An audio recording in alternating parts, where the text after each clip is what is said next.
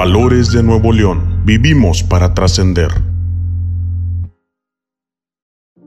Yo soy Consuelo Bañuelos Lozano, eh, una mujer de 56 años que se dedica a la actividad social desde hace mucho tiempo. ¿Cuándo naciste? Nací el 13 de septiembre de 1964. ¿En dónde? Aquí en la ciudad de Monterrey. ¿Tus papás? ¿Quiénes son tus papás? Mi papá es Oscar Bañuelo Sepúlveda, eh, nació en Gómez Palacio Durango, ya falleció hace dos años. Y mi mamá, Consuelo Lozano Sánchez, todavía vive, gracias a Dios, nació en Allende, Coahuila. Todos desde, los dos, desde muy niños, vinieron a vivir a Monterrey. ¿Tienes hermanos? Tengo un hermano de tres años menor que yo, hijo de mi papá y de mi mamá, y tengo una hermana que es hija nada más de mi papá con un segundo matrimonio de, de él. ¿Cómo fue la relación con ellos desde pequeños? ¿Cómo ha sido?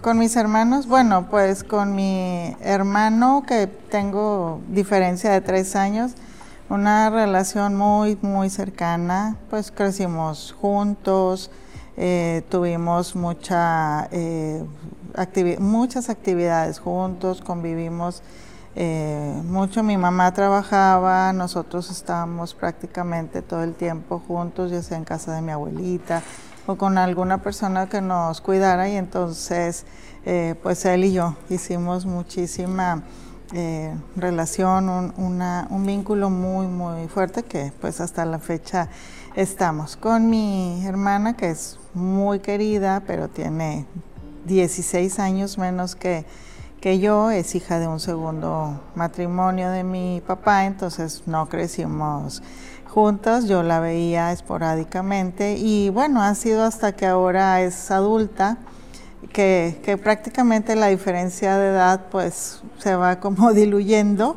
y, y ahora pues somos muy, muy cercanas, aunque ella no vive en este país, vive en España, pero bueno, pues los tres eh, estamos todo el tiempo en comunicación. Los hermanos creo que, que siempre son esas personas que, que se parecen un poco a la conciencia, que te dicen la, la realidad de, la, de las cosas y que tienes esa certeza que, que siempre estarán contigo. ¿Y a qué se dedicaban tus papás? Mi papá, eh, bueno, él fue muy deportista y estudió la carrera de licenciado en Administración de Empresas en el Tecnológico.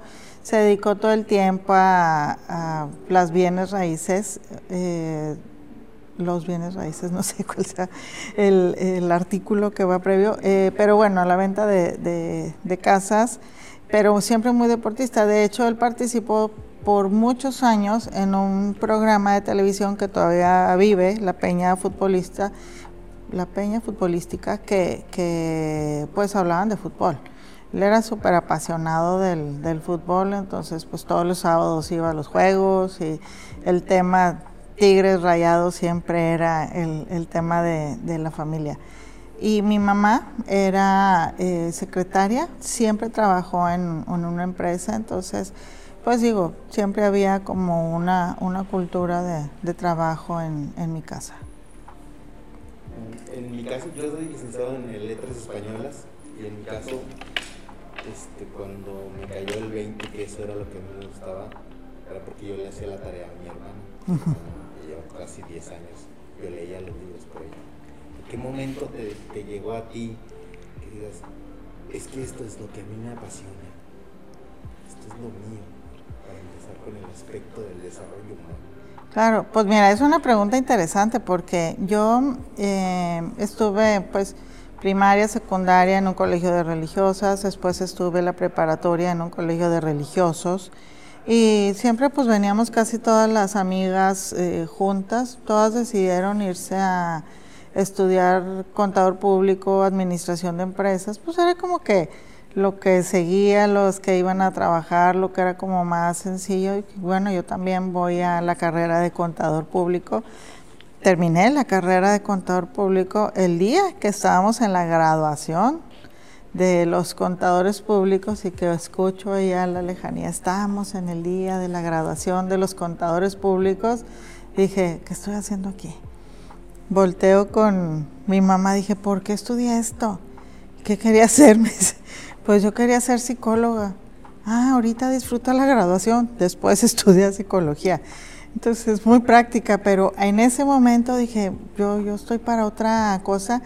Entonces después eh, vi la maestría en, en desarrollo humano. Dije, bueno, de aquí soy, podía entrar cualquier persona de cualquier carrera Entré, me encantó, tenía filosofía, tenía psicología, tenía sociología, wow, o sea, a mí me gustó muchísimo.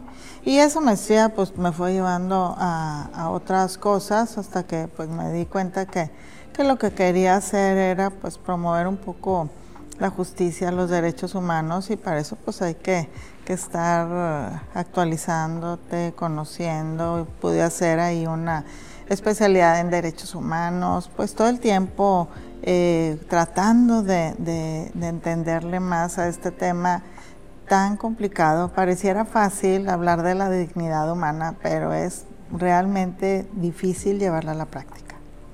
Sí, definitivamente es algo muy complicado porque somos muy complicados los humanos. Claro. Influyen tantas cosas y, y hay que estar al día, ¿no? Hay que estar siempre investigando, viendo aspectos que a lo mejor en, en un momento dices, no, ando como de muchas ganas, pero tienes que hacerlo, o sea, tienes que aprender, tienes que coordinar muchas cosas para, para llegar a un propósito que es el desarrollo humano. Yo creo que es algo que te mantiene siempre trabajando constantemente y aunque estés haciendo otra cosa, estás alimentando esa parte. Eso está, eso está muy, muy padre. ¿Y, ¿Y en qué momento llegó la, decisión de fundar Promoción de Paz?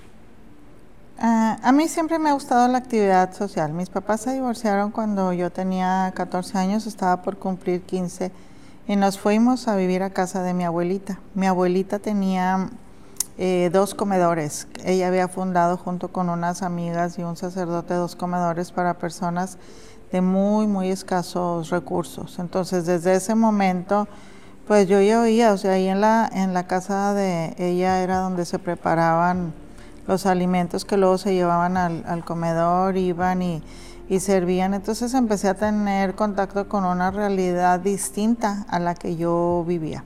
Eh, como te comentaba, estuve en escuelas de religiosas y religiosos católicos en donde había una fuerte eh, eh, empuje ahí a la, a la, cuestión social, a la cuestión de atención a, las personas que vivían en pobreza.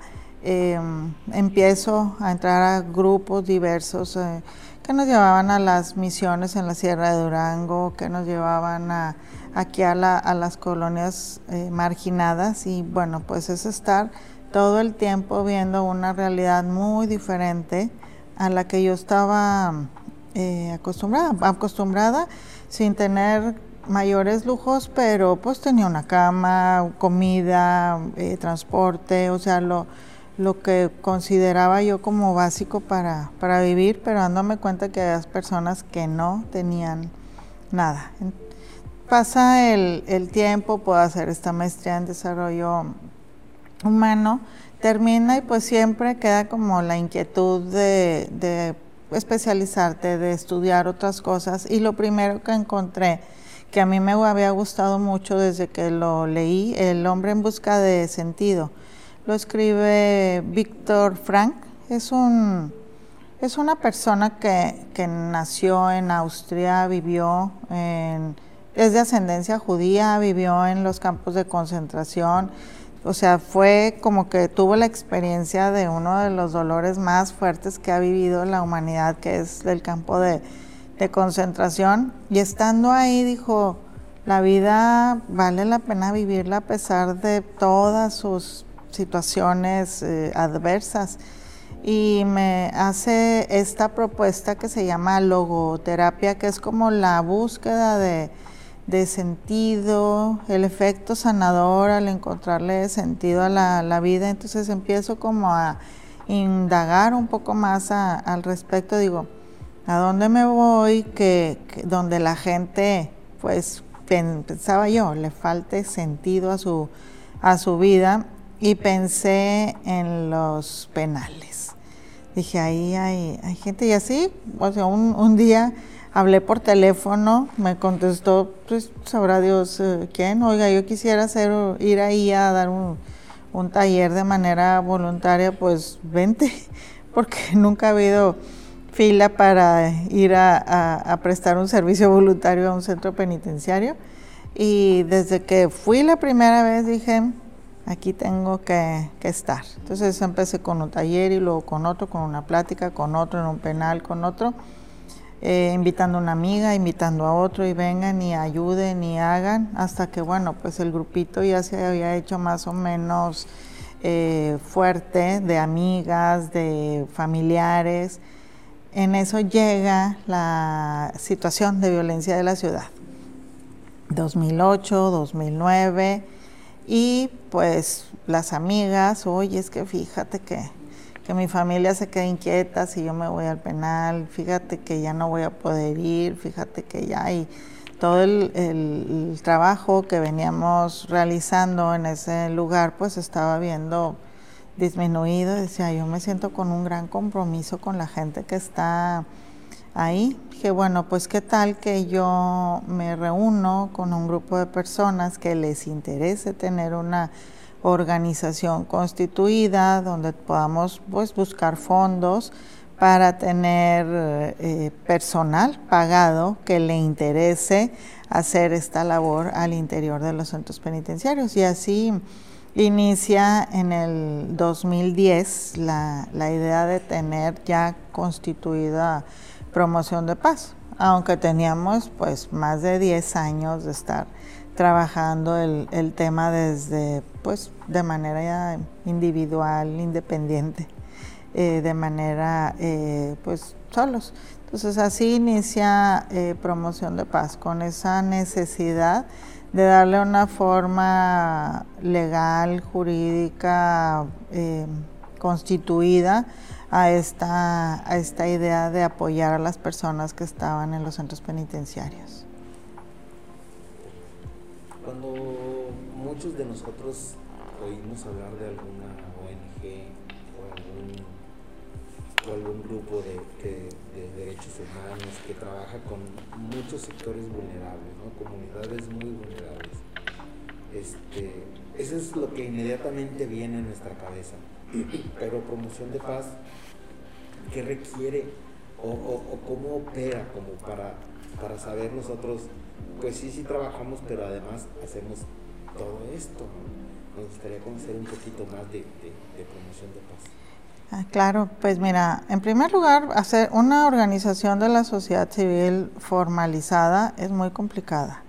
Pareciera como que pues tiene una parte romántica que es verdaderamente apasionante, pero también tiene administración y tienes que hacer declaraciones y tienes que estar rindiendo cuentas todo, todo el tiempo a quienes confiaron en ti para darte un, donativo, porque las organizaciones de la sociedad civil pues de eso viven, de donativos y de, y de proyectos que, que se realizan. Entonces ese es por una parte, pero ¿cómo es lo que, lo que pasa? Empezamos en el trabajo en los centros penitenciarios y bueno, muy enfocados a dar talleres, a dar eh, a este acompañamiento personal, asesorías ¿Y qué pasaba? Bueno, pues que se acercaba una persona, oiga, ¿qué cree? Ya me voy a ir libre la semana que entra. Qué padre, te felicito muchísimo. Sí.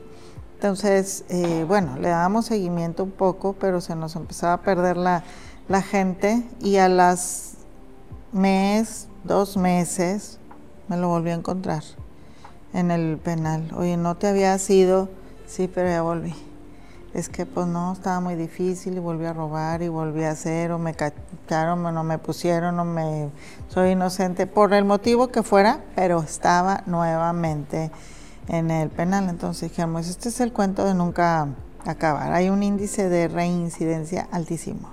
O sea, salen, entran, salen, entran. ¿Qué, qué hacemos? Bueno, ¿cuáles son las causas por las que la gente llega ahí o regresa ahí? Bueno, pues son un montón. Una es que, que no tienen trabajo, que la familia pues no estaba tan eh, preparada para recibirlos nuevamente. Te recordamos seguirnos en todas nuestras redes sociales como Valores de Nuevo León. Nos vemos hasta la próxima. Gracias.